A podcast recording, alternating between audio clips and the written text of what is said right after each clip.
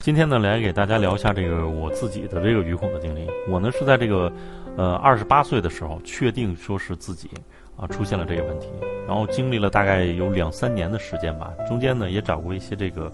啊像心理咨询的这种帮助啊，但可以说没有任何变化。但跟他们聊天儿，其实还是多少能会让你缓解一下。毕竟你知道对面坐的这个人，他相对来说他不会去，啊，对你有什么这个不好的看法呀，或者什么，他是一个比较中立的这种态度。嗯，我本人的性格是属于一种比较凿的那种性格，也符合我这种就是这种心理的这种特质。然后，当我知道自己有这个问题的时候，那没有商量的余地，必须解决。就无论要经历什么，那也必须要去解决。我是不可能说，啊，出现这个问题，在这个问题上面去认栽的。之后，我大概是自己学习了吧，然后有两到三年，其实就是那段时间，两到三年的这个心理学，然后在自己的身上就是不断的试错，用各种各样的办法去试，然后看看各种办法对自己的这个效果是一个怎么样的。然后最终，呃，就是两到三年之后，然后我就走出来了。但其实。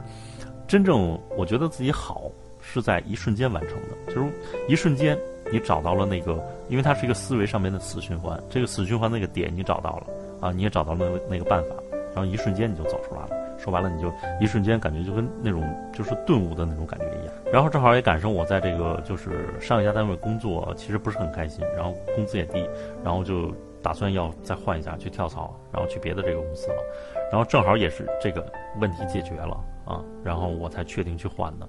然后大概在这个新公司一年之后，我这个收入比上一家公司高了大概有这个呃两呃三到三到四倍吧，应该说。然后因为上家公司是五六千六七千这样的，然后这个这公司到一一年以后的时候发到了两万多，然后所以说这个我觉得就是变化还是很大的。只要对于一个这个正常人来说，这个其实只是一个单纯的说啊一个小的跨越，或者说是一个。